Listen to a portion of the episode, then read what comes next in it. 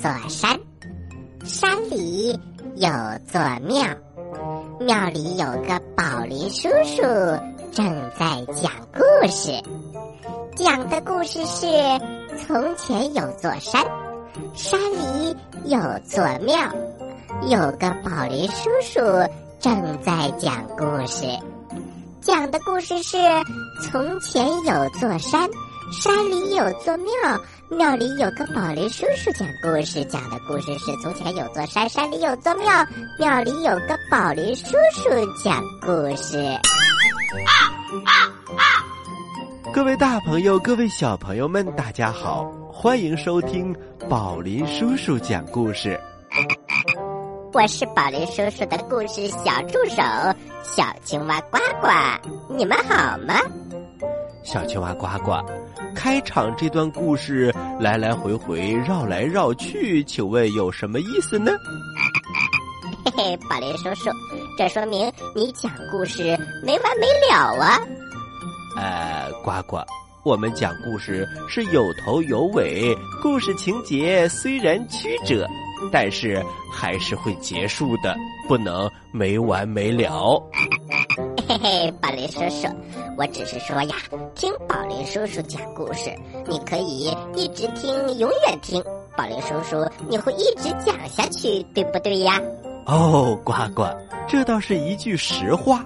宝林叔叔非常想一直讲故事，但是小朋友们会长大，不过呢，还会有新的小朋友加入到我们的故事行列。宝林叔叔会一直讲下去的。就像今天，我们马上就要开始故事一箩筐，为大家送出精彩的故事。故事一箩筐，故事一箩筐。我们今天的故事一箩筐，首先为大家送出的是《急救箱里的游戏》。这个故事是由。中华工商联合出版社出版的，作者是德国的希尔克·沃尔夫鲁姆，亨德瑞克·约纳斯，翻译高坚梅。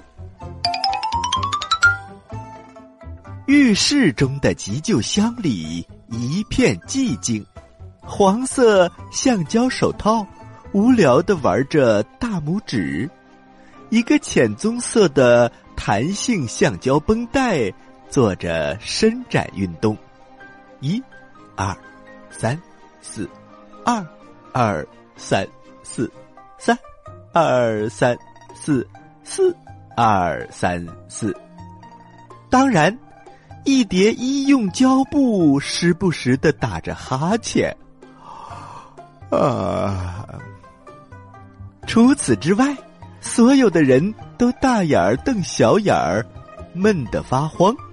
白色纱布卷儿的问题打破了沉默。你们都上过阵吗？啊，我是说，你们都被用过吗？镊子马上爬了起来，骄傲的宣布：“呃，我曾经从一个孩子的肚子上夹出过一只壁虱，必须得承认，那是一个。”棘手的任务，是我把它夹出来的。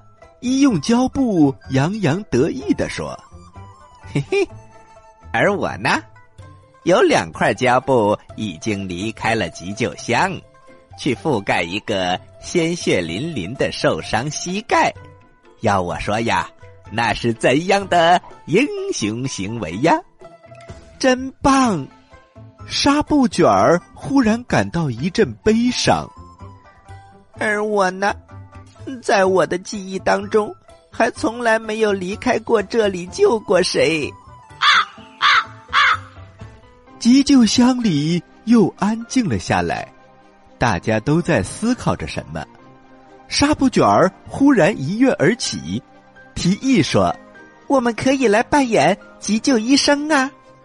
浅棕色橡皮绷带轻蔑的笑了笑。真是一个可笑的想法，我们又不是小孩子。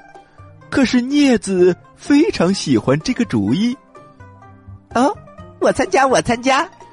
纱布卷喊着：“我是病人。”然后就地倒在一个金色的急救毯上。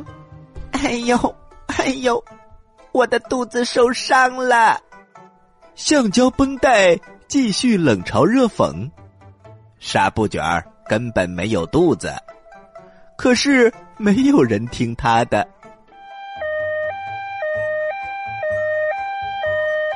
救护车来了，得赶快对病人进行救治。黄色橡胶手套现在忙碌了起来，他弯下身，十分严肃的对纱布卷儿说：“哎呀，腹部重大伤口，你在出血。”橡胶绷带还在一旁插花：“纱布卷儿不可能流血。”可是还是没人搭理他。镊子跳出来，尖叫的说：“哎呀，伤口里一定有脏东西！”橡胶手套说：“没错。”然后他拿起镊子操作了起来，像是从伤口当中夹出许多小石子的样子。纱布卷儿呻吟着：“呃，轻一点儿，轻一点儿。”手套赶紧安慰他。别担心，一切都在我们的掌握之中。现在必须对你的伤口进行消毒。纱布卷儿大声的喊：“救命啊！救命啊！”那是什么意思？终于轮到酒精说话了。消毒就是把我们酒精倒一点儿在伤口上，这样伤口就不会发炎了。手套已经做出往伤口上倒酒精的动作，注意，可能有点疼。嗯，没事儿，我不怕。我现在好了吗？纱布卷儿可真是个勇敢的病人。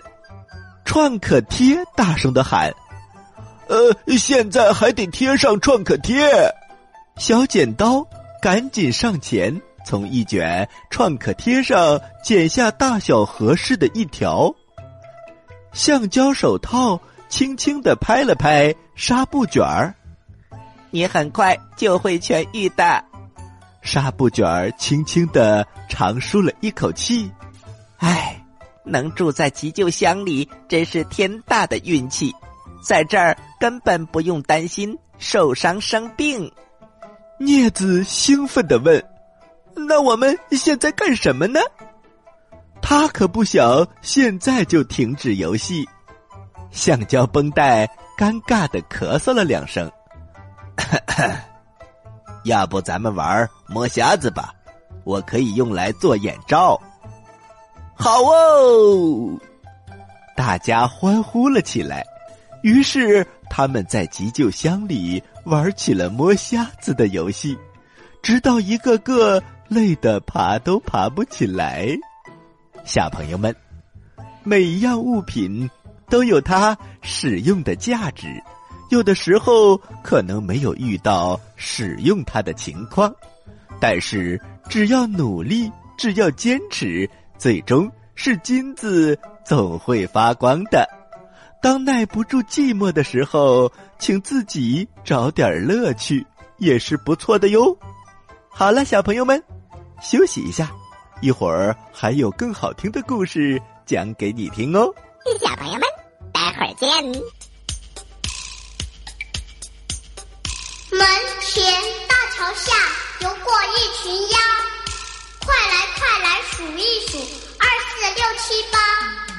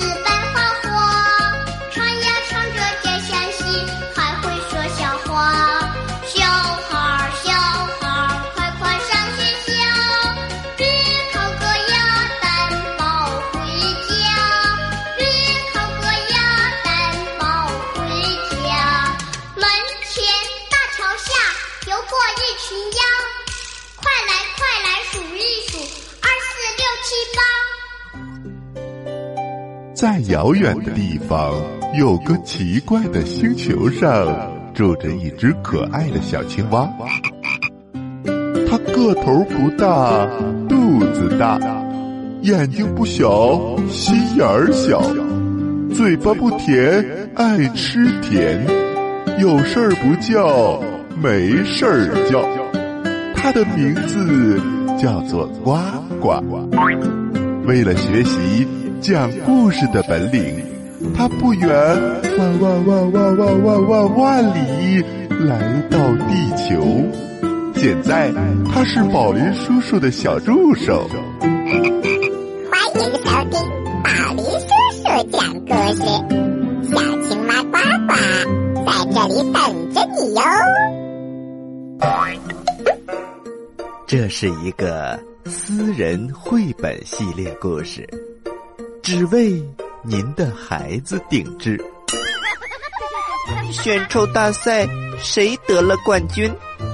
小奶油瓶能适应自己的新家吗？嘿嘿，你相信猫能够打开冰箱门吗？哦，天哪！卡乐的门牙不见了。圣诞节，家里的鹅要被做成晚餐。我们绝对不会同意的。欢迎步入宝林叔叔的童话世界。您即将听到的是《小小变色龙》系列故事。本系列由德国促进阅读基金会权威推荐。还在等什么？揉揉耳朵，故事马上就要开始了。各位大朋友，各位小朋友们，欢迎回到宝林叔叔讲故事。我们接着给大家讲非常有意思的故事，特别是接下来这个故事，名字叫做《会开冰箱的猫》。宝林叔叔，我也会开冰箱，还能把里面的吃的都吃掉。啊，呱呱！我们现在要讲的故事是会开冰箱的猫，而不是会开冰箱并且把里面的东西都吃光的猫。虽然也差不多。这个故事是由中华工商联合出版社出版的，作者是伯恩哈德·哈格曼、多丽娜。特斯曼，翻译高坚梅。佩利一步一步小心翼翼的从阳台门溜了出去。他之前从未见过牧场，也不认得树、灌木或者篱笆。佩利一直生活在城市中的一套四层公寓里，现如今他搬家了。破天荒，第一次被允许出来溜溜。花园的篱笆外就是一片绿油油的牧场，一直延伸到森林边。牧场中央坐落着一个农庄。佩利笨拙的穿过草丛，钻出了篱笆。忽然，他看到一只母猫，它正在一动不动的趴在草地上。目不转睛的盯着一个洞口，喵！你在那儿干什么呢？那只母猫怒叫一声：“喵！别吵，我正在抓老鼠，你看不见吗？你一动不动，怎么抓呀？我在埋伏，先埋伏再抓。你忘了猫是怎么抓老鼠的啦？嗯。”我从来没听说过，又怎么谈得上忘呢？先埋伏，再抓老鼠，猫就是这样填饱肚子的。哦，我是一只宠物猫，要么吃猫碗里的猫粮，要么自己打开冰箱门去找食物。那只猫瞪大了眼睛望着佩利。似乎忘了埋伏和抓老鼠的事情。这对于洞里的老鼠来说，真是运气。啊啊啊什么？你是怎么打开冰箱门的呢？嗯，就是这样啊。佩利一边说，一边用一只前爪比划了一下拉窗帘似的动作。那只母猫彻底把老鼠洞抛到了脑后。这我得瞧瞧。洞里的老鼠可真是交了好运呐！跟我来。那只猫说着，向农庄的方向走去。在那儿有一个冰箱。佩利跟在他的身后。嗯，我叫佩利，你呢？我就叫猫。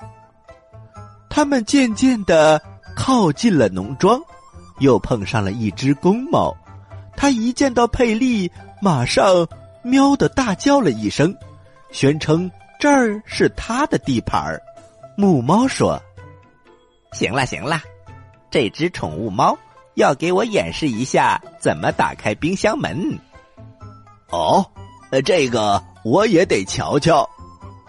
公猫说着，也加入到了他们的队伍当中。我叫佩利，你呢？我就叫猫。你真会开冰箱门？对呀。不用埋伏，不用抓老鼠，埋伏和抓老鼠我从来没有做过。就这样，他们继续前行。离农庄越近，就有越多的埋伏和抓老鼠的猫加入进来。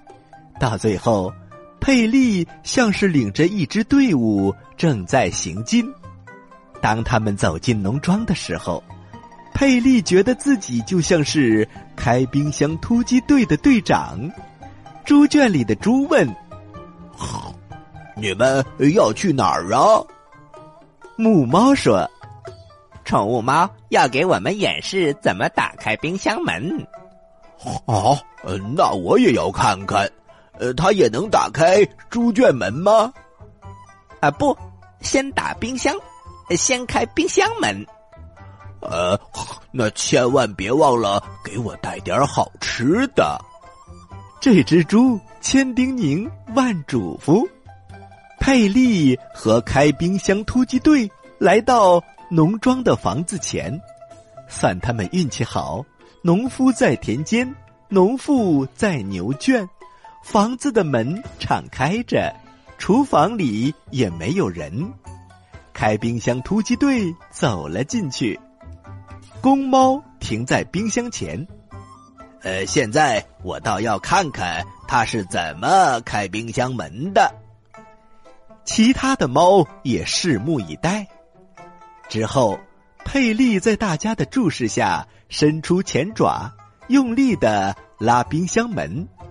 这比打开主人家的冰箱门要困难一些，但佩利最终还是拉开了重重的冰箱门。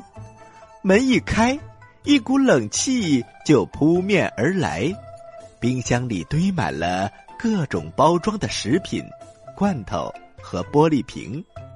母猫问：“呃，现在呢？”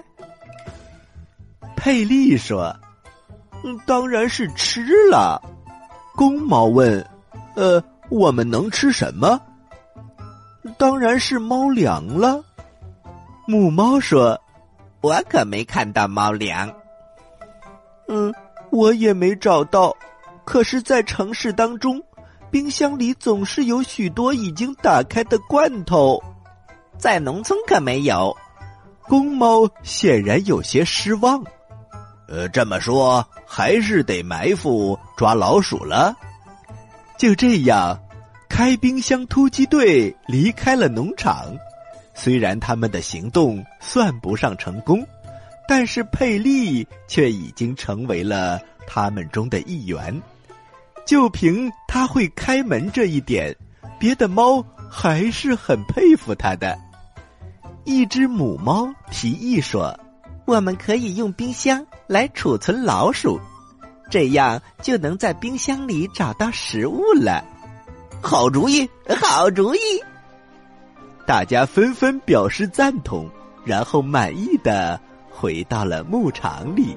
好了，小朋友们，讲完了这两个有意思的故事，接下来呀就是呱呱提问题的时间了，请小朋友们认真做好准备哟。我来问，你来答，呱呱提问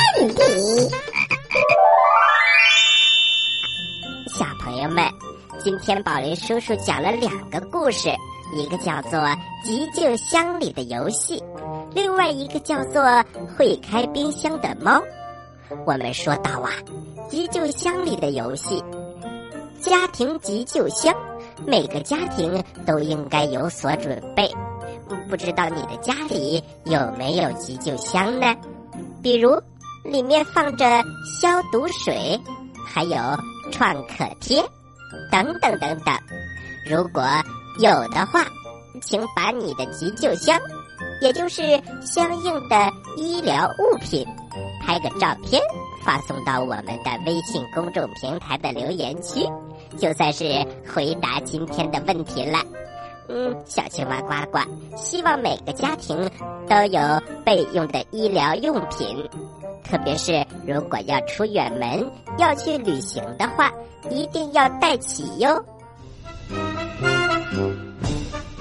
好了，小朋友们，知道答案的，请把答案发送到我们的微信公众平台“宝林叔叔工作室”。宝是保护的保，林是森林的林。